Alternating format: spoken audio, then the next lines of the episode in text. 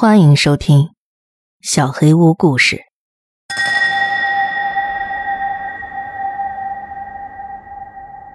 家政清洁。十年前，我还是个三流大学的穷学生，靠着每周四天打工赚的钱负担自己的生活费，三餐勉强吃的还算像样。那是大二那年的夏天。我很怕热，不上课不打工的时间，我几乎都待在市民中心蹭空调，在那儿做作业。市民中心里有一个地区交流布告栏，人们可以在上边任意张贴告示。我经常会去看那个布告栏。我学习成绩还算不错，所以打算看看有没有小学生、初中生需要家教。不过布告栏上几乎都是。要不要一起学英语？这种小广告，很少看到招聘家教的。有一天，我照例去查看，发现上边贴了这样一张招聘启事：征求七月十六号到二十号之间可以抽空帮忙整理家务的人，半天三百元，联系人田先生。后边是一个手机号。他写的时间段刚好是我。考完试准备放暑假的时间，三百块，够我放假回家的车费了。根本不需要做过多考虑，我直接打了电话。你好，我在布告栏上看到您那儿招人打扫房间，请问还需要人吗？电话另一头的男人似乎有些措手不及。哦，是，您哪天方便？十六号之后。哪天都可以，那就十六号吧。要是早上方便的话，就早上九点过来。我们交换了联系方式，他把地址发给了我，一切都很顺利。挂掉电话之后，我回想那个男人的声音，听上去大概三十五岁左右，而且好像不太有精神。时间过得很快。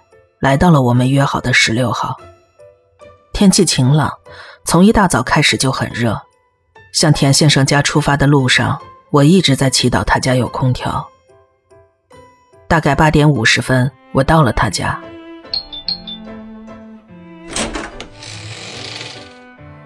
谢谢你来，请进。田先生好像不太喜欢，或者说不太擅长跟人打交道。他打招呼的时候刻意避开我的眼神，开门后就自己径自走进了里边的房间。我赶紧换上拖鞋，追着他走了进去。啊，空调开得够凉。我们做了简单的自我介绍，他就告诉我打扫的顺序和需要我做的事情。大概就是需要我帮忙抬一下重物，或者帮忙丢一下垃圾这种很简单的协助工作。他想要丢的东西还挺多的，有不少是我这种穷学生很想要的好东西。好像性格内向的人都会很敏感，田先生看出了我的小心思。想要的东西你可以带回去，没事的。怎么会运气这么好？我道了谢，忍不住笑意，把一些自己想要的东西挑了出来，装进了包里。M P 三书。还有一些游戏光盘之类的。随着我们的清理有所进展，田先生的家也越来越整洁干净。其实他家本来就很宽敞，东西也不是很多，没有想象中那么杂乱。差不多。吐出这几个字之后，他稍微思索了一下，突然看向我，接着又是那副模样。继续想了想，差不多就这样吧。因为我待了一整天的时间，他给了我六百块崭新的钞票。你明天还能抽出半天的空吗？我还有点事儿，想找你帮忙。还能再多拿三百块？我好像从来没有这么幸运过，一口答应了下来。我骑上自行车，吹着口哨，满载而归。第二天，我到田先生家的时候，门虚掩着。我从门缝看了看，没看到人影。你好，田先生，在家吗？房间内传来他的声音。我在家，请进。我进来，带上门，换上鞋，进了房间。他在哪儿呢？刚才的声音好像是从里屋传来的。我探头探脑的往里走了两步，田先生笑眯眯的走了出来。今天只要半天就行了，我先把三百块钱给你。说完，他把一个信封塞进了我的包里。来这儿。他拉起我的胳膊，带我走到了走廊深处。他说：“衣帽间里有个很重的大行李箱，他一个人拖不动，想让我帮忙。”我从里边推，我说拉的时候，你就用力往外拉。他说完就转身进了衣帽间。衣帽间里挂满了西装和外套，从外边完全看不到他的身影。过了一会儿，田先生说了一声：“使劲拉！”我就抓住行李箱的把手，用力往外拉。行李箱确实很重，我使劲往外拉，箱子在地上磨得咔咔作响，这得有一百多斤吧。随着“砰”的一声，箱子被我抽了出来，但是重量不对呀。拉出来之后，怎么这么轻？里边是空的，衣帽间里传来啪嗒啪嗒的声音。田先生，田先生，我连叫了几声都没有回应。啪嗒啪嗒的声音逐渐消失了。什么情况？我拨开挂着的外套和西装，实际上。应该只过了十几秒的时间，但是我感觉过了好几分钟。田先生在衣帽间里上吊自杀了，把他垫脚用的行李箱移开的正是我。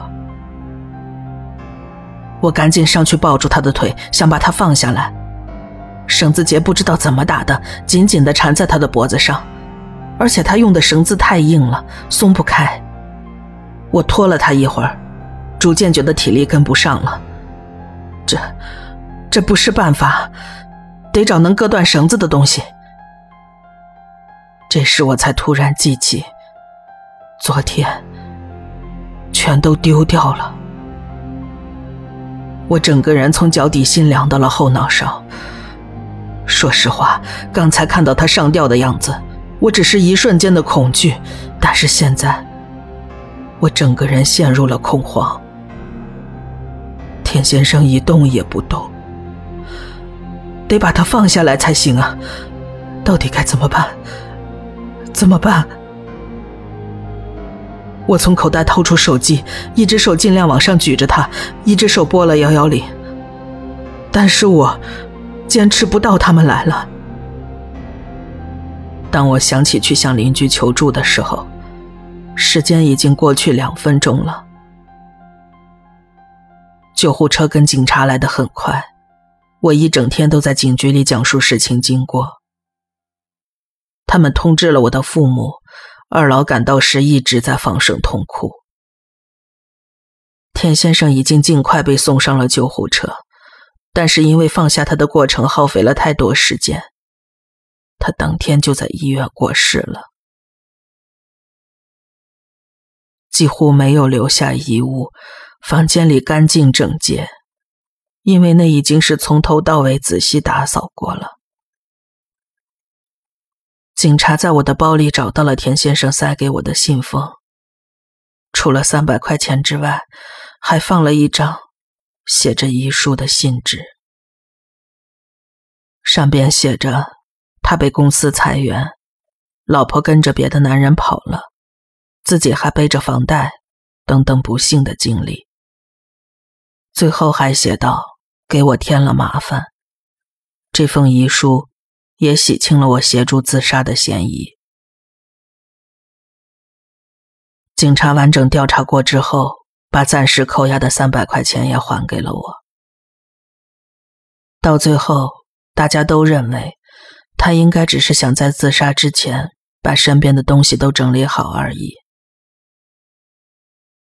就在一个礼拜之后，田先生的姐姐找到了我，他们几年前就断绝了亲属关系。他带来了一个我很不想知道的真相。田先生是某个宗教的狂热信徒，也正是由于这一点，他跟家人的关系都疏远了。那个宗教相信，杀生害命的人都会坠入地狱，自杀者会在地狱里受尽折磨，永世不得超生。他想寻死，但是他不能自杀，所以。才会选择用这种方式结束自己的生命。最后，田先生的姐姐给了我五千块钱。她说：“虽然不多，但是实在是给你添麻烦了。”按照田先生的逻辑，我不就变成杀人凶手了吗？我会因为这五千九百块钱。下地狱吗？